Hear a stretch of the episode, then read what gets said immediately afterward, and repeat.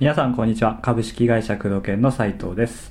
工藤研治療院経営のヒント本日は第22回目をお届けいたします。工藤さんよろしくお願いいたします。はい、よろしくお願いいたします。はいそれでは今回のご質問です。はい。えー、工藤研さんもよく治療家の皆さんと、まあ、交流があると思うんですけれども、はい。はいその中で工藤研さんが、うん。まあ、思う今まで接してきた、うん。まあ、繁盛する先生と、うんまあ繁盛していない先生うん。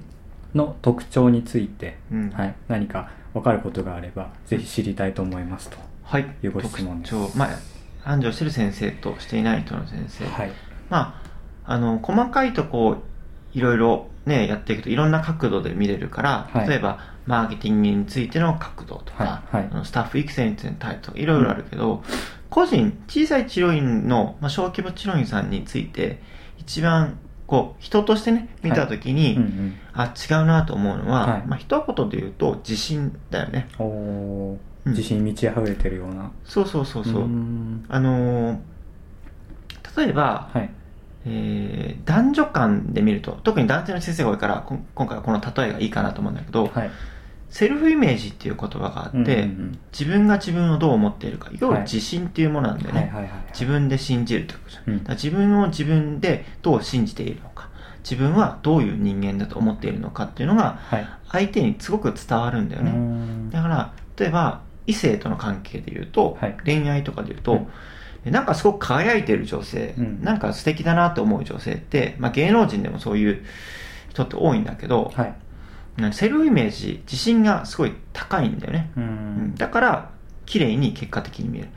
だから、すごく顔そのもの、うん。外見だけ見ると、あんまり可愛くないパーツをしてるんだけど、はい。自信がすごいあるがゆえに、可愛く見える。っていう人はすごく稀だけどはい。いる、うーん。それといらっしゃるよね。例えば、えー松田聖子ってはい。あのよくあるよあの自己啓発とかの話でよくあるんだけど松田聖子ってあんまり可愛くないでしょ？と 当時ね。まあいろいろ整形とかしてるのかもしれない。今はね、はいはい。あのすごくそれ逸話で残っていてそんなに可愛くないんだけどアイドルにとってなんで可愛く見えるかっていうと輝いて見えるのかっていうとそのセルフイメージっていうのに行き着いて松田聖子さんっていうのは、楽屋で私は可愛いっていうのをずっと鏡見ながら喋っていたみたいな。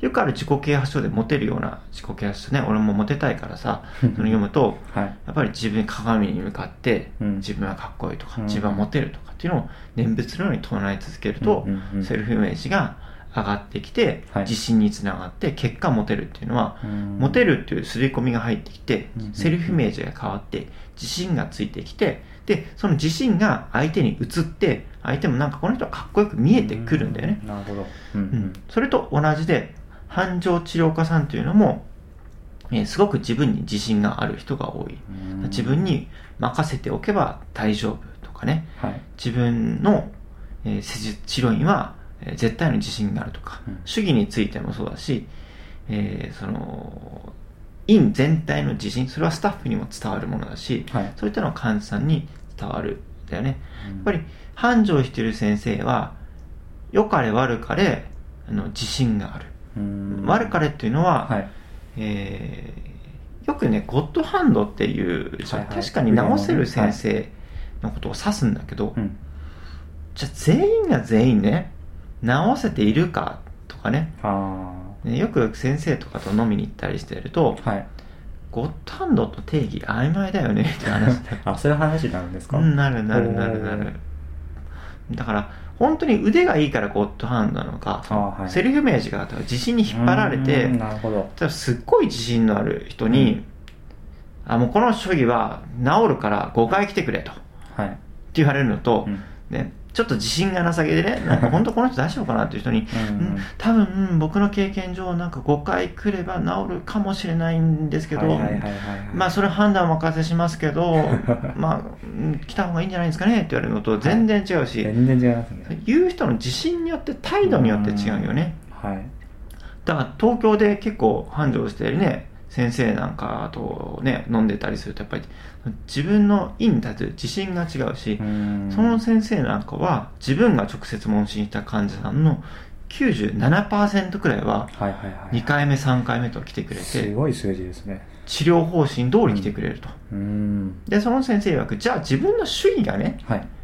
えー他のスタッフねリピート率50%のスタッフとじゃあ2倍前かとうん。言うとそこじゃないと。ほ自分は何でいいかというとうはい。自分の経験から来る自信と過去の、えー施術の患者さんのやり取りから来る経験から来る自信があるからそこが、えー言葉の端々だったり風格だったりはい。風格っていうものね、うん。に反映されて患者さんは、えーまあ会っただけでやっぱり自分を信用してくれやすい状態ができていると、うんうん全体含めてね。だからリピートするんだと、うんうんやっぱり繁盛している先生。例えばこの前ねお話今先日かな？はい。商材をとして TV 出させていただいたのは問診の先生なんかも、あはいはいはい。やっぱりすごく自信に満ち溢れているし、うんはい。清潔感もあるし、はい。えーやっぱりすできてるよね人間が、確かに確かに。そうですね。会った瞬間になんかこの人自信があるしこの人についていってもいいかなと、うんうんうん。だから多分あの先生とかその先ほどの先生とかモテると思うよね。人として自信があるしできてるから、うん。女性すごい礼儀正しいですしね、うん。あの感謝する気持ちも伝わってきますよね。うーん。人の扱いが分かってるじゃん。うん。でも繁盛しない先生っていうのはどことなく会った瞬間にあなんかこの人人として苦手。とか、はい。清潔感がなかったり、うん。もう服装見なり爪の先から足の先まうん。でそれ出るからさ、出ますね。うん表情眉間のシワ、うん。そういうの分かんないじゃん。はい。そういう髪をセットしてるかどうかうん。とかにもよるし手のこうねなんていうの？うん こうお手入れうぶじゃないですけど。うん産毛じゃないけどさ、はい無駄毛っていうのうんそれまあ無駄毛はダメっていうわけじゃなくてなんかこうきっちりしてる顔の先生してない顔の先生ってうんいらっしゃる特に女性は特にそういうの感じ取るからはいパッと見た瞬間に、うんあこの人苦手とかあこの人なんか自信あるなとか、男女間でもあると思うねなんかこの人モテそうとか、はいうんそういうセルフイメージの部分ですごく大きいと思うんだよね、うんなるほどうんゴッドハンドの話だけどはい例えばそういった先生とかと飲んでるとゴッドハンドってさ一つの主義に傾倒していないっていうのがあるじゃん、うん。それぞれの分野にゴッドハンドっているよね。うんうん。例えば回路でもいるし、はい。鍼灸でもいるし整体でもいるし実費でもいれば保険でもいるし鍼灸でマッサージでもなんかすごく行列繁盛するところってあるじゃん、はい。全然主義は違うじゃん、うん。でそれぞれの主義の先生から見ると他の主義っていうのはどっちかっていうとこう異端的に俺の主義が正しいっていう感じの先生がどちらかというとじゃん。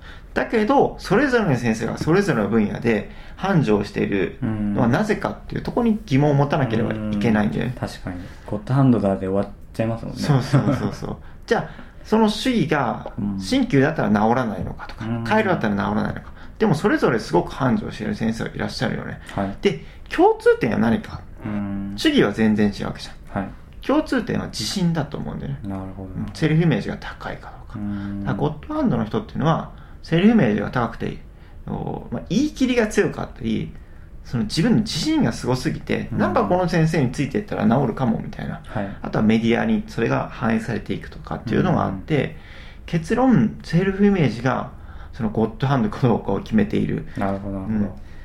まあちょっとこういう言い方はよくないんだけどゴッドハンドっても直せない人がいるし、うんじゃあ100発100中直せるのか？もしかしたらそういう人いるかもしれないけどはい。多くのね いろんなゴッドハンドと言われる先生とお会いさせていただいて見てるけど、はい。うん、結果ね施術してる数が多いから治る数も多いっうん。ていう事例が多くて、その率は高いんだろうけど、たくさんん触ってるからやっぱりどんどんどんどん主義が上手くなって、うん。結果ゴッドハンドっていう主義にたどり着いたかもしれないけどやっぱり自信が先行してる部分はうん。大きいなと思うんだよね、ううん。ん、自信ってやっぱりそういったいわゆるまあ成功体験みたいなうんうんの積み重ねってことですかね。セルフイメージを上げる方法はいっぱいあるんだけど、はい。まあ、詳しくも自己啓発とかね、うん。いろいろ見て本とかいっぱいあるけどね、はい。まあ、一つは成功体験を積むっていうのは一番大きな成功は成功の母であるみたいな、なるほど。失敗は成功の母と言うけど、うん。まあ確かにそうなんだけど失敗はそのセルフイメージを上げることにさほどつながらないからね、うん。まあ、小さな成功を積んでいくそれに対してしっかりと自分を褒めていくとか、うん。その承認していくっていう作業が重要なんだけどやっぱ自分を承認してそのセルフイメージを徐々に高めていく成功体験を積んでいくっていうのが一つ。はい。あとは、えー疑似成功体験じゃないけど例えば、えーインカンテーションとかアファーメーションとか言うけど自己暗示だよね、はい。自己催眠みたいなもので、うんえー先に自信を先行させる上で、うん。例えば自分はモテるとかね、自分はかっこいいとかそういうことを言い続けたりやっぱりいろんな自己啓発見てるとそのつぶやきによって自己、ううんん自分の人はやっぱり言葉によって思考を作られるから言葉を自分で変えていくポジティブな言葉に変えていくとか、えーそういったこと例えば昔とかだと、ね、目標を紙に書き出すとかもそうだし、はいはいはい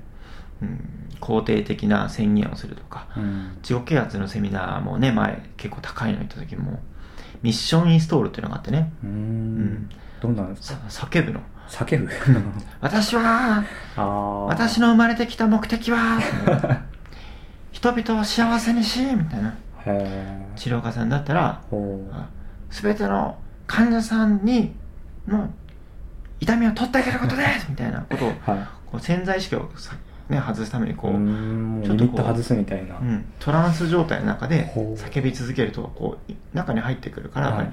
この潜在意識の蓋にが取れてそこにこう中に潜在意識が入ってくるから、うん。必然的に行動が変わるあとは繰り返し繰り返し言うっていうのもそうだしいろんなやり方はあるけどまあ成功体験積む以外にもそういった徐々に徐々に自分を変えていくうん。目標設定をしていくとかそういった方法もやり方もあるよね、うん。うん。まあ、あとはその最初の某先生なんかフェイクだみたいな。フェイク？うん、演じろっていうあのをスタッフさんに。出するんですね。指導してるみたいな。だから自分はもう権威のある医者だと思い込めと、うん。演じろと最初は、はいはいはい。それが徐々に徐々に自分に落ちてきてうん。徐々にそれが自然になってくると。だからモテるようになりたかったら、はい。モテる人の仕草を真似をしろとか、うんうんうん。っていうのはそれもそうだよね。うん。うんっていうようなことをやっていくとやっぱり徐々に徐々になんかバカらしいけど、うん、徐々に徐々にそういった自信っていうのはついてくるから、うん。そういうのをやっていくと、えー多分パッと見ると分かるよね、うん。あのなんかこの人繁盛してるよねとか繁盛してないよねとか、うん。うん。なんかどこかマイナスオーラというか。うん。パッと見て分かるよね。あなんかこう繁盛してるなな。自多分患者さんも会った瞬間にそれ読み取るだろうなってそうね。いるよね。交流会とか行くと、いますね。うん。うん。なんかすごい自分交流会で会ったのにかかわらず一方的にずっと喋ってくる人、うん。早口だとか、うん。はい。多分この先生は多分患者さんの前でもこういう喋り方は多分少なからずもうそうですね。しているんだろうなとか、うん。そういうのだとやっぱり嫌われてしまうし、うん。で結果自信がなくなったり自信がないように映ってしまったりするから、うん。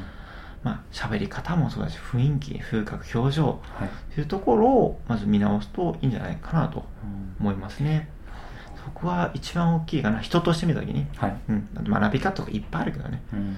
それが全ての行動につながってくるからさ。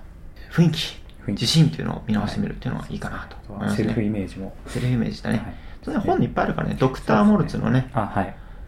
ご紹介しましたね。そう大大歴出版の小川さんが出してる13自分を不幸にしない13の法習則慣ですよね。なんかそういうはい。習慣とか、あとマックス・ウェル・モルツのはい潜在意識は答えを知っているみたいなそんな本もあったはい。と思うんだけど、潜在意識の本をちょっと触れるといいかもしれないね。なるほど。